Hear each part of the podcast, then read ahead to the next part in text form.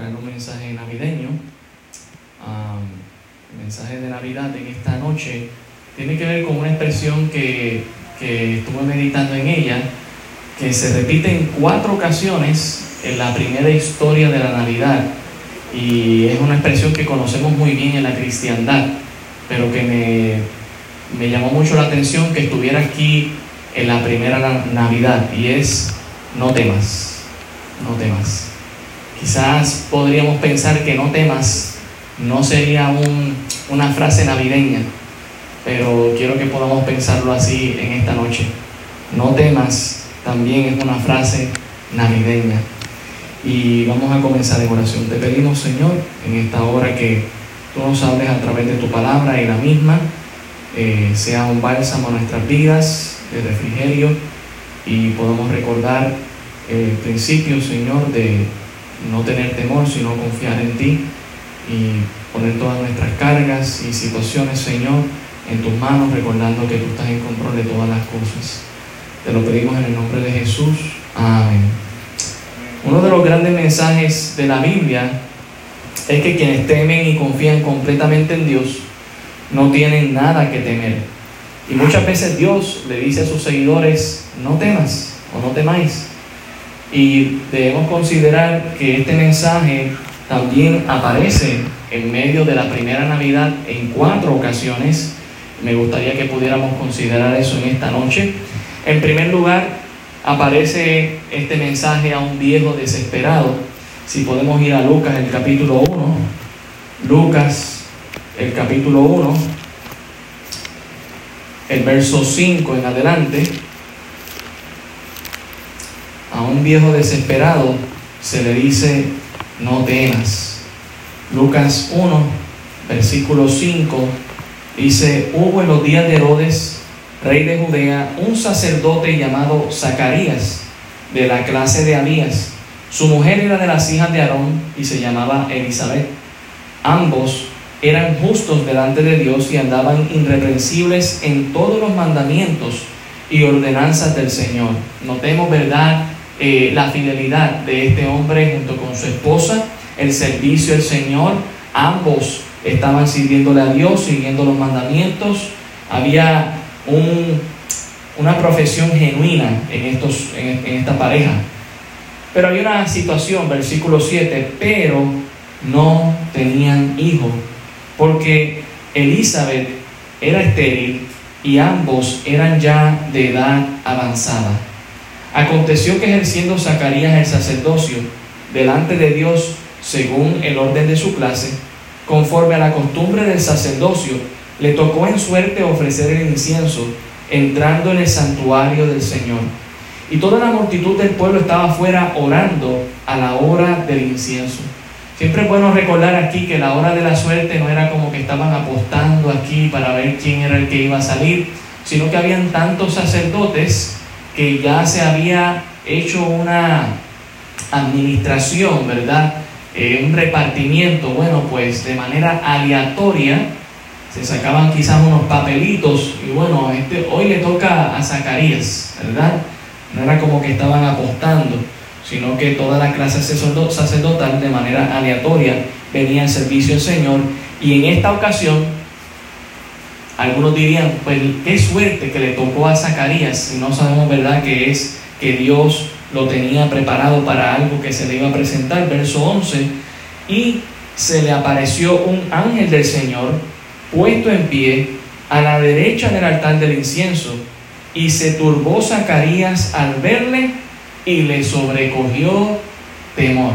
Interesante, ¿no? Ver a un hombre de Dios que está dentro del templo ofreciendo al Señor eh, el incienso, que es este acto ah, religioso y ceremonial donde se le, se le prendía algún aroma agradable al Señor. Y es tan interesante que vemos esta reacción del siervo del Señor, turbado, como nos dice aquí, sobre, sobrecogido de temor pero ¿qué nos dice el verso 13? Pero el ángel le dijo, Zacarías, no temas. Y no solamente le está diciendo, no temas en el sentido de que estás viendo este ángel resplandeciente aquí, ¿verdad? No temas por otra razón, porque tu oración ha sido oída. Y tu mujer Elizabeth te dará a luz un hijo y llamarás su nombre Juan. Zacarías lo tenía todo, hermanos, con Dios. Tenía una gran sierva del Señor a su lado, siendo de apoyo.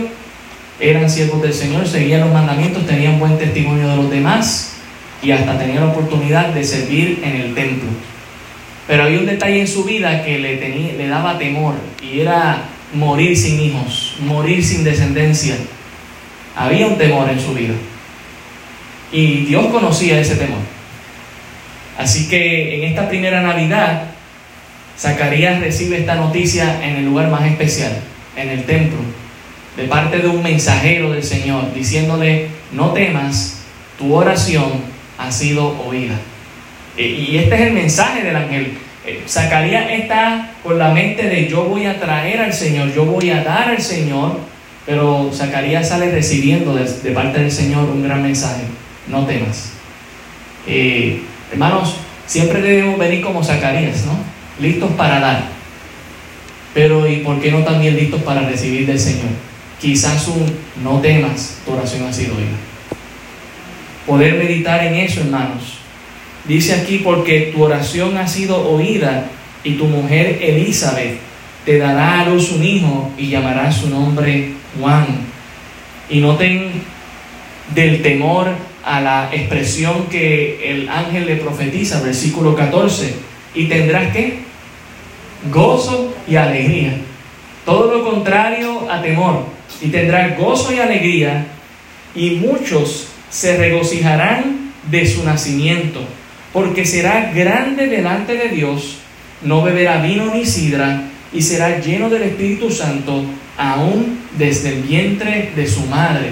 Entonces el ángel profetizándole también, ¿verdad? Este evento que sucede cuando Elizabeth escucha la voz de María que le saluda y el vientre salta en su, en su perdón, la criatura salta en su vientre y dice que es lleno del Espíritu Santo. Eso está más adelante en el mismo capítulo 1. Verso 16, y hará que muchos de los hijos de Israel se conviertan al Señor Dios de ellos, e irá delante de él con el espíritu y el poder de Elías, para hacer volver los corazones de los padres a los hijos y de los rebeldes a la prudencia de los justos, para preparar al Señor un pueblo bien dispuesto. Lo que están escuchando Zacarías tuvo que haberle llenado de tanta alegría, de tanto gozo, de pasar del temor al gozo y a la alegría de escuchar lo que el ángel le está diciendo. Dijo Zacarías al ángel, ¿en qué conoceré esto? Porque yo soy viejo y, mi mujer es de edad avanzada. Respondiendo el ángel le dijo, yo soy Gabriel, que estoy delante de Dios, y he sido enviado a hablarte y a darte estas buenas nuevas. Y ahora quedarás mudo y no podrás hablar hasta el día en que esto se haga por cuanto no creíste mis palabras, las cuales se cumplirán a su tiempo. Yo, yo no sé usted, pero yo me pongo en, los zapatos de Zacarías y probablemente pensaría exactamente lo mismo igual, además de que mi esposa se llama Elizabeth. Me hubiese quedado mudo también. Eh, ciertamente, hermanos, muchas veces no es que no dudemos, sino que nos impresiona tanto el poder de Dios, ¿no? Pero el ángel le dice que no había creído cómo esto hubiese sido posible humanamente hablando. Pero es que Dios no lo hace humanamente hablando. Dios no es, Dios no es humano, Dios es divino, hermanos. Dios lo va a hacer sobrenaturalmente. Así que, y, si era algo por lo que él estaba orando, ¿cómo Dios no lo iba a hacer? Si es, la voluntad de Dios. ciertamente, hermanos, si nosotros oramos por algo es porque creemos que Dios lo puede hacer, ¿sí? Y si es su voluntad, Él lo va a hacer. No temamos. Nuestra oración ha sido oída. Si es su voluntad, Dios lo va a hacer. Dios tiene todo el poder. Y esto me llevó a algunos otros pasajes a meditar. Isaías capítulo 41, versículo 10. Isaías 41, 10. Dice, no temas, porque yo estoy contigo. No desmayes, porque yo soy tu Dios, que te esfuerzo. Siempre te ayudaré. Siempre te sustentaré con la diestra de mi justicia. El Salmo 56, el verso 3 dice lo siguiente, Salmo 56, el verso 3 dice, en el día que temo, yo en ti confío. En Dios alabaré su palabra, en Dios he confiado, no temeré. ¿Qué puede hacerme el hombre? Josué 1.9, Josué capítulo 1, versículo 9, dice lo siguiente, mira que te mando que te esfuerces y seas valiente, no temas ni desmayes, porque Jehová tu Dios estará contigo en donde quiera que vayas. ¿Cuántas situaciones podríamos traer a nuestra vida de desesperación? ¿no? Estamos desesperados por algo, estamos, hemos orado por eso mucho y Dios nos dice en esta noche, no temas, tu oración ha sido oída. Y, y podríamos pensar que es algo humanamente imposible, como la esterilidad de una mujer y mucho más en aquellos tiempos. Pero sabe, hay algo bien interesante que siempre me encanta meditar en cuanto a la esterilidad de todas las mujeres de la Biblia. Y es que todas aquellas que clamaron al Señor, ninguna de ellas quedó estéril.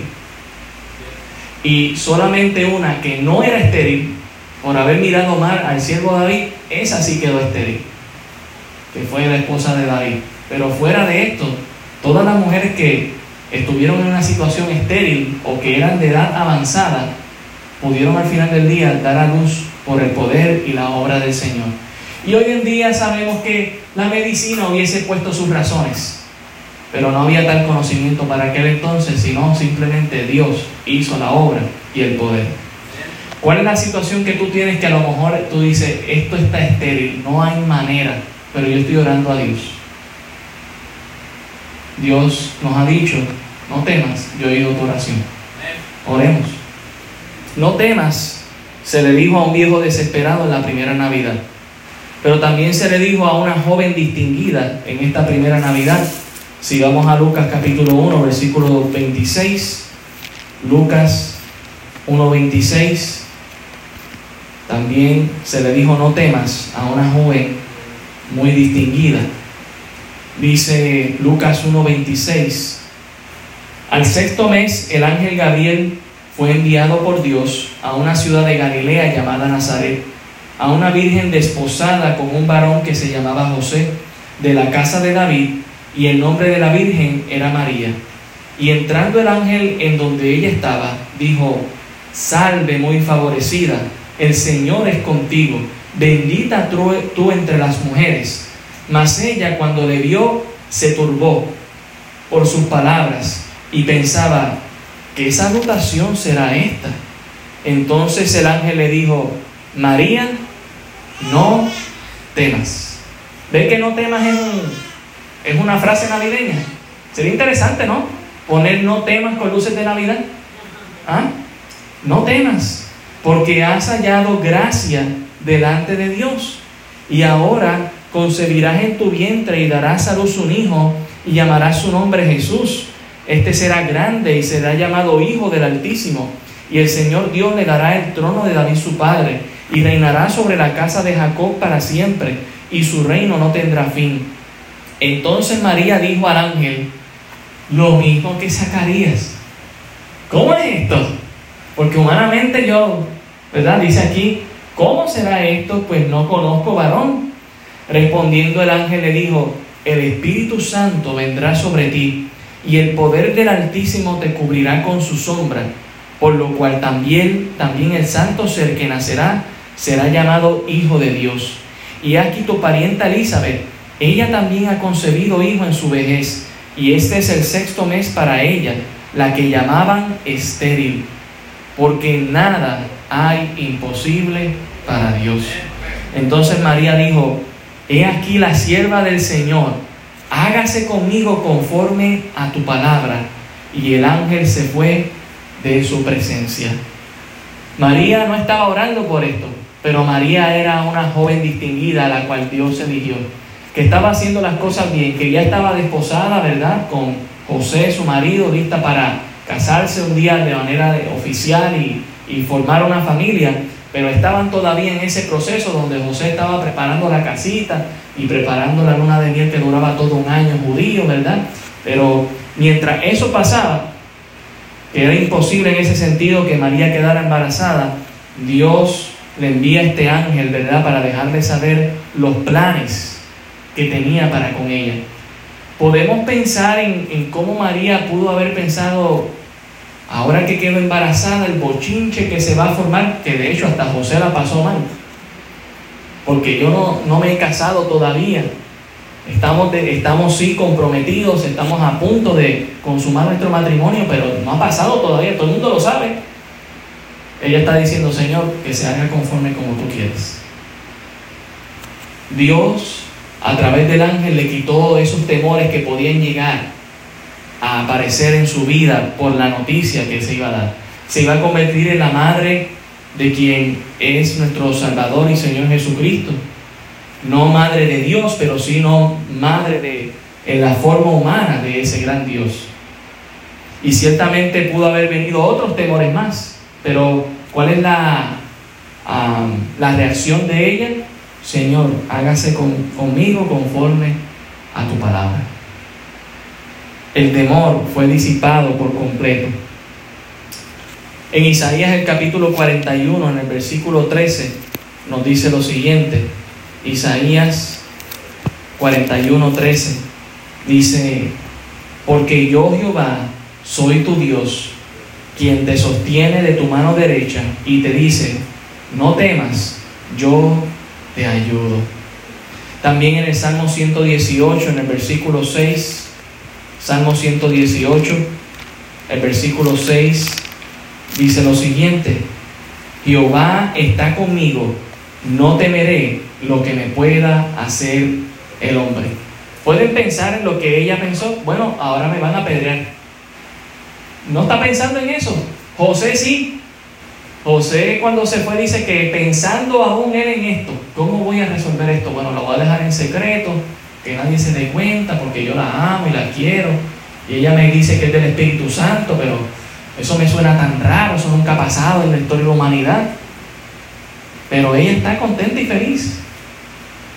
También en, el, en Marcos, el capítulo 6, Marcos, el capítulo 6, el versículo 49, Marcos 6, 49, dice lo siguiente, viéndole ellos andar sobre el mar, pensaron que era un fantasma y gritaron, porque todos le veían y se turbaron, pero enseguida habló con ellos y les dijo, tened ánimo, yo soy, no temáis lo que eh, estaba pasando María se podía fácilmente volver en una tormenta como lo que pasaron los discípulos aquí en el mar de Galilea. Pero Jesús se aparece y dice, no temas, tranquilo, yo estoy en control. ¿Qué noticia inesperada podría llegar a nuestras vidas que podría causar temor? Dios nos dice, no temáis, yo estoy en control. El mensaje de Navidad también tiene que ver con no tener temor también, además de aparecer a un viejo desesperado, a una joven distinguida, también a un joven decepcionado. Ya he hablado bastante de él, Mateo capítulo 1, versículo 18. Mateo capítulo 1, versículo 18. Dice, el nacimiento de Jesucristo fue así, estando desposado, desposada María, estando desposada María, su madre, con José, antes que se juntasen, se halló que había concebido del Espíritu Santo. José, su marido, como era justo y no quería infamarla, quiso dejarla secretamente. En otras palabras, José tenía que apedrear a su futura esposa por el acto que había hecho. Pero como ella le está diciendo, no, pero es que esto es del Espíritu Santo, que un ángel vino y me dijo que y ahora estoy embarazada. ¿Usted, ¿Usted puede imaginar eso? Usted está soltero, a punto de casarse y la jovencita con la que se va a casar le, dice, estoy embarazada, pero no es de ningún hombre, es del Espíritu Santo. Ya hoy si te lo dice, no lo crees. ¿Está bien? Pero ciertamente tuvo que haber calado este mensaje y esta decepción en la vida de José. ¡Wow! esta mujer que yo consideraba sierva de Dios, cómo me ha decepcionado. Y notemos el amor y la justicia con la que, la compasión con la que José decide dejarla. Dice que la dejó secretamente. Si lo hubiese hecho públicamente, le tocaba tirar la primera piedra. Versículo 20. Y pensando él en esto, he aquí un ángel del Señor le apareció en sueños y le dijo, José, hijo de David, ¿qué cosa? No temas. ¿Ve que no temas en un mensaje navideño? No temas en recibir, no temas recibir a María tu mujer, por lo que, por lo que, porque lo que en ella es engendrado del Espíritu Santo es, y dará a luz un hijo y llamará su nombre Jesús, porque él salvará a su pueblo de sus pecados. Todo esto aconteció para que se cumpliese lo dicho por el Señor por medio del profeta cuando dijo, He aquí una virgen concebirá y dará a luz un hijo y llamará su nombre Emanuel, que traducido es Dios con nosotros. Y, y despertando José del sueño, hizo como el ángel del Señor le había mandado y recibió a su mujer. ¿Se fue el temor? Pero no la conoció hasta que dio a luz a su hijo primogénito y le puso por nombre Jesús.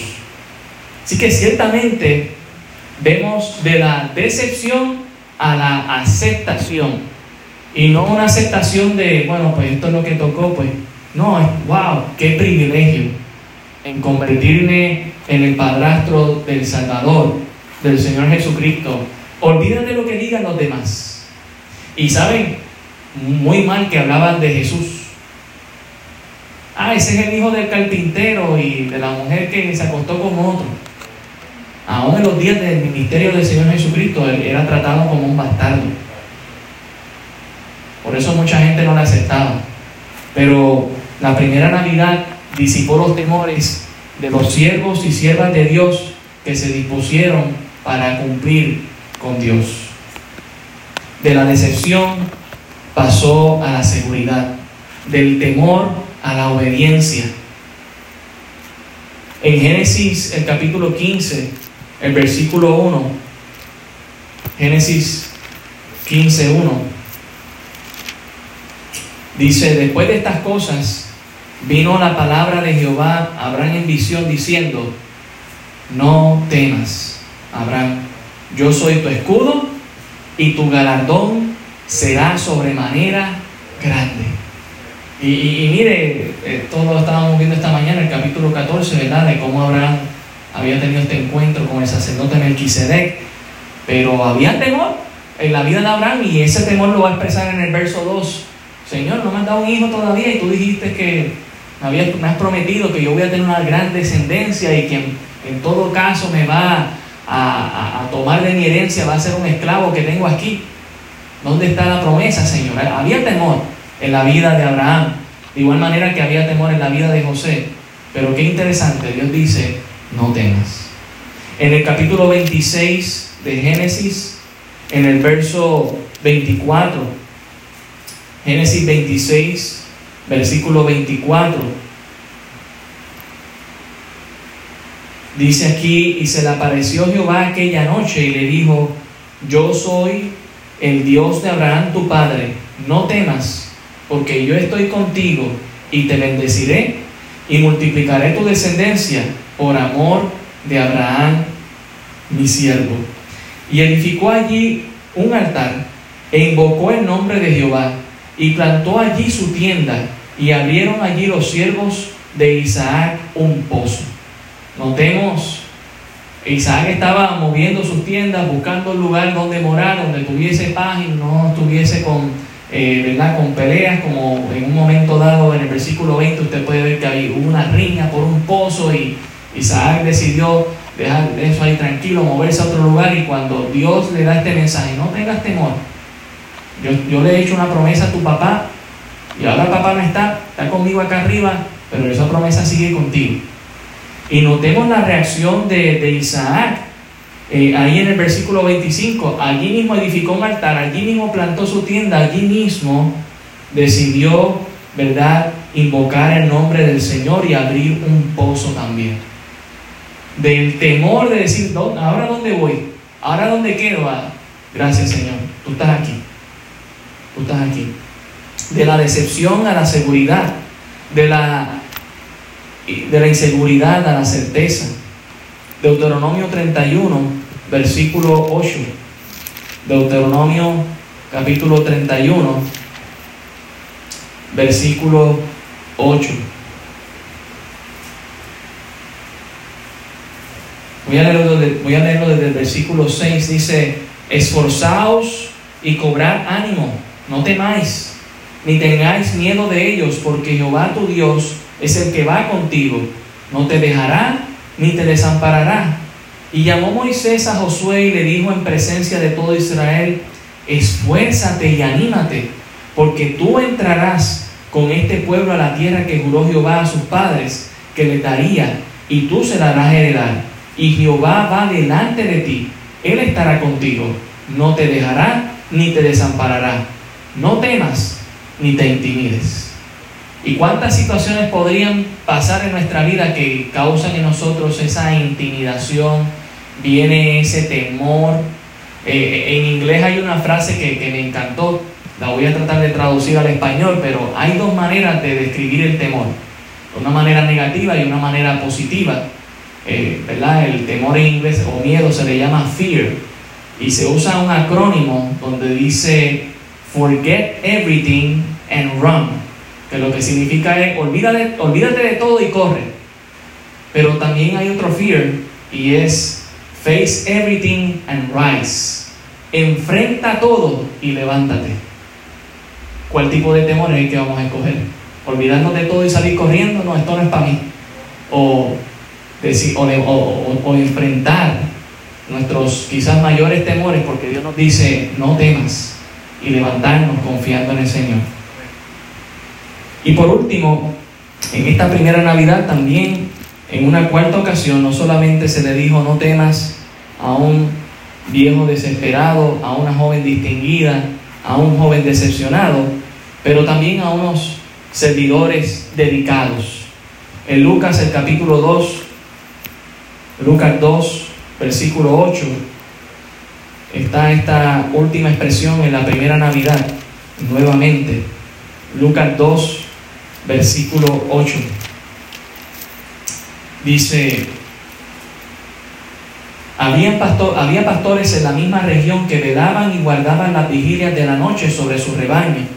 Y aquí se les presentó un ángel del Señor, y la gloria del Señor los rodeó de resplandor.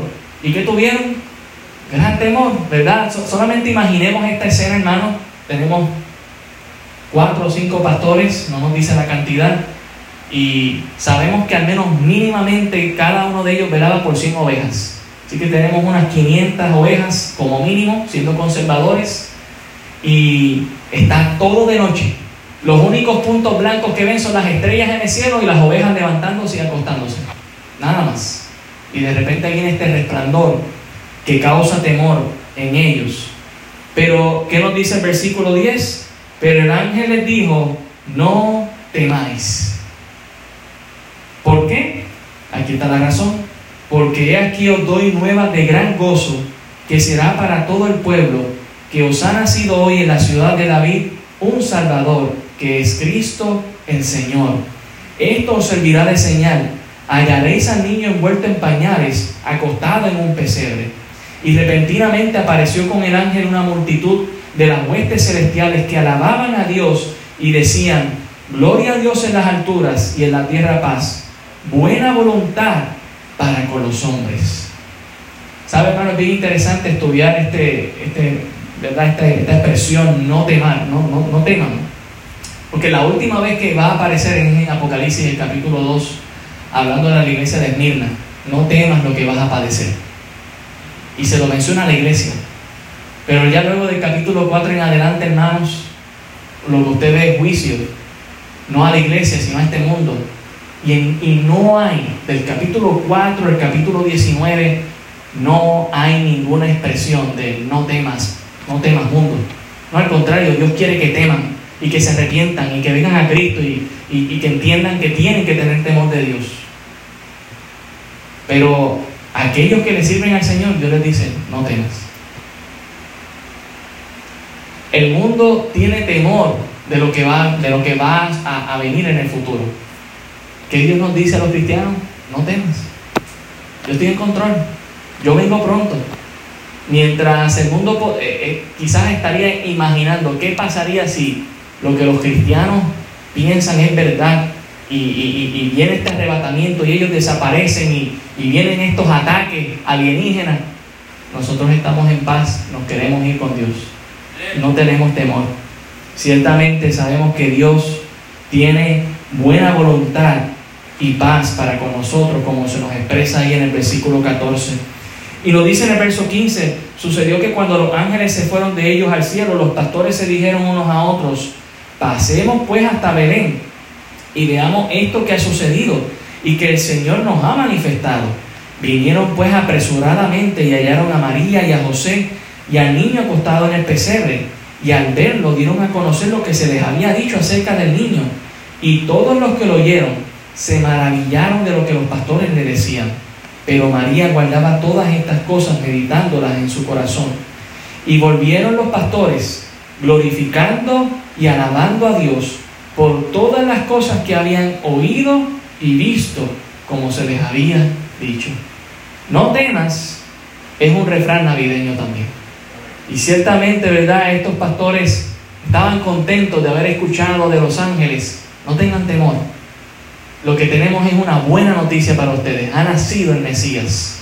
Vayan allá y adórenle. Y solamente para que sepan quién es y no tengan duda, es uno que está en un pesebre envuelto en pañales.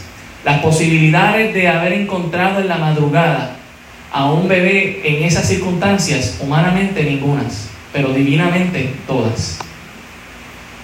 Salmo 56, versículo 3. Salmo 56, versículos 3 y 4, dice lo siguiente, en el día que temo, yo en ti confío, en Dios alabaré su palabra, en Dios he confiado, no temeré, ¿qué puede hacerme el hombre? En Isaías el capítulo 8, el versículo 12, dice lo siguiente, Isaías el capítulo 8, el versículo 12, dice, no llaméis conspiración a todas las cosas que este pueblo llama conspiración, ni temáis lo que ellos temen, ni tengáis miedo. A Jehová de los ejércitos, a Él santificar, sea Él vuestro temor y a Él sea vuestro miedo. Y la razón de temor y miedo aquí no es verdad para espantarnos de Él, pero sino de un temor reverente por quien Él es. En vez de tenerle temor a este mundo, tengámosle temor reverente y santo a Dios, hermanos. Y ciertamente hoy en día, después de que Isaías profetizó esto hace 2700 años atrás, todavía hay conspiraciones. Todavía hay alguien que se le ocurrirá decir que el 2024 viene algo horrible y catastrófico. Yo no sé. Yo sí sé una cosa, Cristo viene pronto y eso es lo que yo estoy esperando. Y no tengo temor de lo que podrían decir Ah, que encontraron otra vez otra reliquia de los mayas incas y que está diciendo que, es en el 2024 que se acaba el mundo. Dios me dijo que no, no se acaba hasta que Él no venga, porque en todo caso Él es quien lo acaba. No tengo temor. En primera de Pedro 3.14 dice lo siguiente. Primera de Pedro, el capítulo 3. Primera de Pedro 3, versículo 13. Dice, ¿y quién es aquel que os podrá hacer daño si vosotros seguís el bien? Mas también si alguna cosa padecéis por causa de la justicia, bienaventurados sois. Por tanto, no os amedrentéis por temor de ellos, ni os conturbéis, sino santificad a Dios el Señor en vuestros corazones, y estad siempre preparados para presentar defensa con mansedumbre y reverencia ante todo aquel que os demande razón de la esperanza que hay en vosotros. Ciertamente, hermanos, si somos servidores dedicados como lo fueron estos pastores, que al recibir la noticia, mire, no dudaron, sí tuvieron temor al principio, imagínense un resplandor en medio de la noche, eh, uno ve un par de luces en la oscuridad y no se asusta, imagínese este resplandor, estas huestes que se aparecieron. Pero cuando los ángeles le dijeron que no tenían por qué tener temor y que fueran a adorar, ellos sin, sin pensarlo fueron y adoraron al Señor y pasaron del temor a la adoración, del temor a la obediencia. Que de igual manera nosotros, hermanos, en estas navidades podamos pensar en eso. No temer es un mensaje navideño. Es un mensaje que llegó a la vida de Zacarías, un viejo desesperado que estaba orando para que su esposa pudiera tener un hijo y del temor pasó a la seguridad porque su oración fue escuchada. También es un mensaje de no temor que se fue dado a una joven distinguida, donde ella quizás tenía unos planes, pero Dios tenía unos mejores y no tenía por qué tener temor de cómo Dios iba a obrar en su vida. También pasó a un joven distinguido o decepcionado, que fue José, que no pasó como él pensaba, pero Dios le dijo, yo estoy en control, tranquilo, puedes recibir a María tu mujer. Y también este mensaje fue dado a los pastores, no teman, tenemos una gran noticia, y es de alegría y de gozo. A la gente le encanta la Navidad porque de manera mística sienten un espíritu navideño y sienten felicidad y es porque se llenan de mucho materialismo y, llega el arroz con gandules y el lechón y, ponemos las luces y todo parece como más feliz y más contento, pero nosotros sabemos que detrás de todo ese ruido y de toda esa algarabía, lo que nosotros celebramos es el siglo apacible de nuestro Señor Jesucristo. Su llegada a este mundo que no terminó en un pesebre, sino que cumplió con toda la ley y llegó a la cruz del Calvario a morir por nuestros pecados y no solamente murió, pero también fue sepultado y resucitó y hoy está a la diestra del Padre esperando a que el Padre le diga, ve por la iglesia. Y nosotros estamos aquí esperando ese momento. Amén. Así que eh, un mensaje navideño, no tengan temor. Amén. Oremos. Señor, gracias te damos por tu palabra. Ella es viva y eficaz. Y recordamos esta expresión, Señor, en la primera historia de la Navidad, aunque ciertamente también hemos visto otros pasajes, Señor, que nos muestran tu consistencia en este mensaje para tu pueblo, de que no tengamos temor, sino que confiemos en ti o te obedezcamos, Señor, creamos en ti. Ayúdanos, Señor. No sé cómo están nuestros corazones en esta mañana, pero tú nos conoces, Señor. Tú sabes qué situación podríamos estar pasando cada uno de nosotros, en la que quizás hay cierto temor. Tú nos recuerdas en esta noche que no temamos. Que tu Espíritu Santo, Señor, nos convenza de esa realidad de nuestras vidas y podamos salir de aquí alabando y glorificando tu nombre, porque nos has dado seguridad en tu palabra. En el nombre de Jesús. Amén.